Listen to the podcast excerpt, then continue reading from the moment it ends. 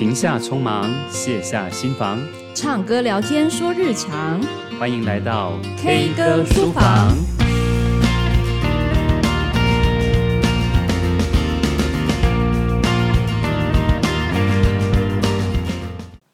Hello，大家好，欢迎收听教养答客问，我是 K，好久没跟大家聊聊天了。这一集呢，呃，我想先来回答我们听友的问题。听友恒妈曾经在我们的这个问卷上面留言说，一零八课刚刚谈到适性养才，可是孩子在学校的学习跟评量都还是很偏制式，那老师该怎么在学校就鼓励孩子其他的长处呢？那也很想知道不同资源环境的家庭可以怎么样栽培或陪伴孩子哦。我想这一题我想要稍微调整一下下。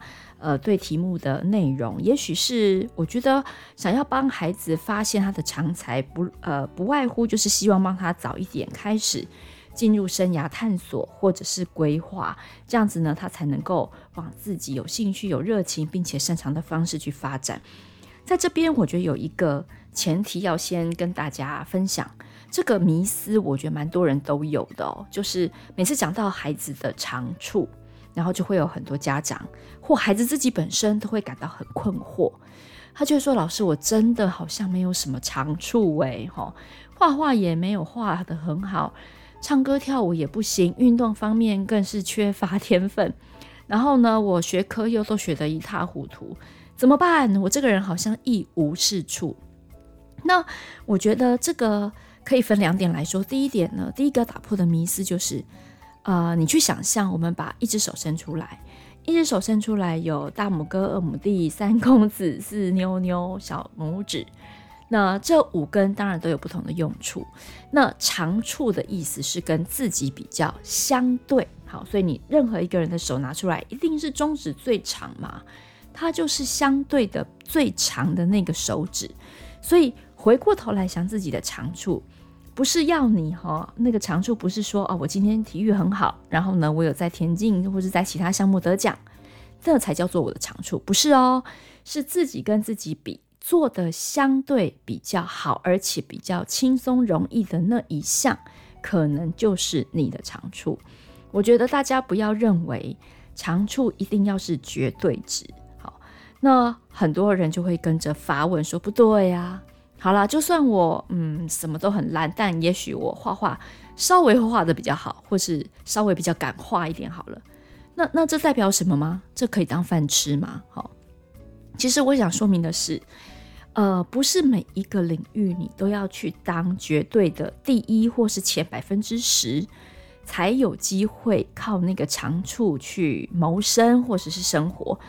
这个呢，可能就会回过头来要讨论，我们大家对生涯、跟工作、跟职业，其实有很强烈的迷思，也有很大的一个焦虑感。所以这个相对的长处，你知道，就算你会画画，哎，全天底下需要画画的角色定位、工作能力有多少啊？你怎么会把画画只想象成，呃，一定要得到很高的荣誉，或是有很强的天分，才叫做长处呢？好。所以我觉得第一个要带给大家的，呃，一个概念就是，我认为今天跟孩子在讲长处的时候，应该是指相对而言，而且是跟自己比较。那第二个就是什么？第二个就是，当我们在讨论兴趣的时候，它未必要跟能力做相辅相成的对应。也就是说，今天孩子可能告诉你，我对 AI 感兴趣，我觉得 AI 它太好玩了。但偏偏他的数学很差，理科很差，感觉就不像是一个 念什么资讯啊、电机啊这一类的料。那看起来他好像理科的部分也不强。那难道他对 AI 有兴趣又怎么样吗？好，那你是不是觉得这个又不是你的长处？那你是不是不要往这个方向发展？诶，这是第二个我们在讨论长处的时候，很容易就会开始去做这样子的一个对应哦。孩子听到这句话，当然就不想再跟你聊下去啦，或者是他可能也觉得很受挫。难得我看到一个有有兴趣的领域，但好像却被泼了一桶冰块，用现实面来告诉我根本不可能去做那件事。那那怎么办？那我就没有其他的东西可以讲了。所以他很快的就会掉入很绝望，然后呃蛮自我否定的一个状态。好，那回过头来，我觉得我曾经碰到一个孩子，那他对 AI 很感兴趣。那的确，嗯，他的哥哥就是念资讯方面的科系，所以他哥哥就很压抑的看着他妹说：“拜托，别闹了吧。”你知道吗？如果你要念 AI 相关的科系，你大学四年你会念得很痛苦哦，而且你高中要念理组哦。不要闹了，你一定你根本就念不下去，你一定会放弃的。好喽，有了这么一个同才的这么现实的一个忠告，那这个女孩子她就很疑惑的跟我说：“哎，不对啊，但是做 AI 我一定要去做 AI 的。”怎么讲？城市开发者嘛，哦，也许发明 AI 的人，也许做 AI 系统研发者，真的很需要专业，或者是在那方面能力要绝顶聪明。难道 AI 没有其他的工作相关吗？我一定嗯要数学非常好，才能够在那，这代表着我对 AI 了解的程度吗？好，我觉得他非常的棒，他点出了一个很好的迷思。那个迷思就是，我只要对 AI 有兴趣，其实根据我的能力，我可以在这个整个领域，包括应用的领域范围之内，当然就可以找到我的定位。而且说不定，正因为我没有那么的对城市这么的厉害，反而我可以在用 AI 的时候更贴近一般使用者的状态。那或许我就是扮演那个桥梁者的角色。这是我给他的一些想象跟建议，谁也说不准。但我觉得，在我们跟孩子讨论长处、兴趣、热情、梦想工作的时候，至少这两件事情应该要先跟孩子讲清楚，好，让他们啊、对于未来是充满更多可能性的。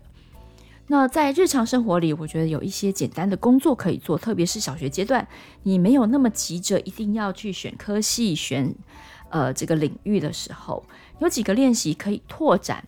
你对自己的了解，那当你对自己的了解拓展的时候，相对的，你可能会发现自己相对的长处也更多项哦，而不是受限于自己的生命经验或者是学校的一些课程跟活动哈。那比如说，我们常常阅读很多名人的故事啦，或者是报道，诶，你可不可以把这些人搜集起来？然后呢，你从他们的生命故事里面，你去问孩子，你看到了什么？吴宝春好了，大家都说他面包师傅很厉害。好，你读了他的故事，诶，你觉得他他很厉害的地方，除了做面包之外，你还发现什么他的长处？也许有些人就会开始讲一些你看不到的点，比如说，诶，其实他很有创意耶，他不是只有做面包，他会去发明一些很奇怪的口味耶。嗯，没错。所以，当一个成功的角色出现在你眼前的时候，他有非常多的相对长处，但往往我们只看得到他得奖的那个长处，却忽略了其他的特质。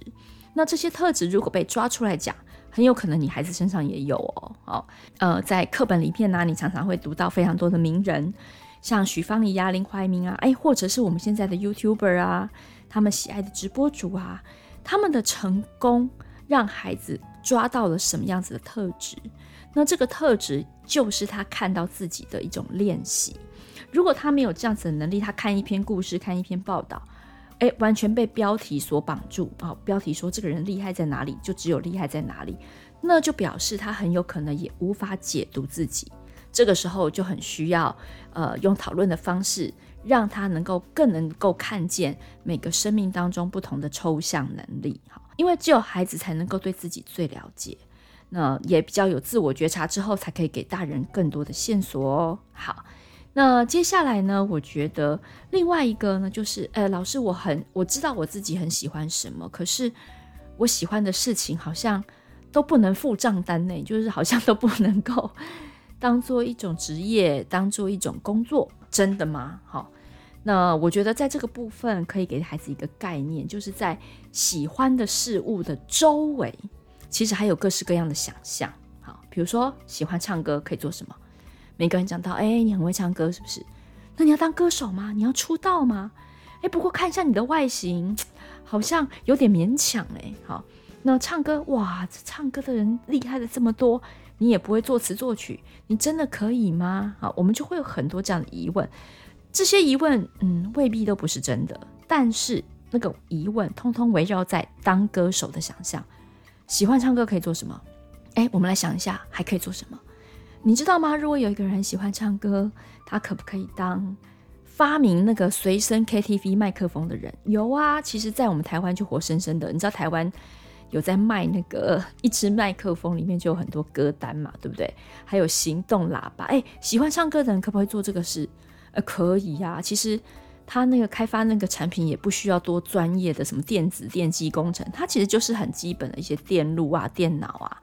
但是，唯有一个很喜欢唱歌的人，他才能够洞悉这个生活形态所需要的东西，然后他可以结合比较低阶的这些早就生活在、存在在我们生活当中的各种应用，综合起来，发明了一个热卖的东西。喜欢唱歌还可以做什么？他可不可以开 KTV 店？那这个 KTV 店，你看一下，他为他就是一个做生意，只是他很喜欢唱歌，所以他投入了这项行业。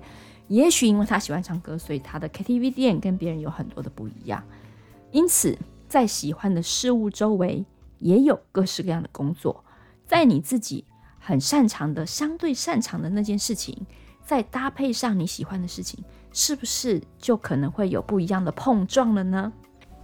好，那今天就先简单的跟大家分享在这里。我想跟呃生活经验还在小学阶段、中学阶段比较缺乏的孩子们，在讨论一些兴趣、长处、生涯、未来的时候，不妨先给他们几个这样子重要的观念，不要让他掉入我们大人在看事情的迷思当中。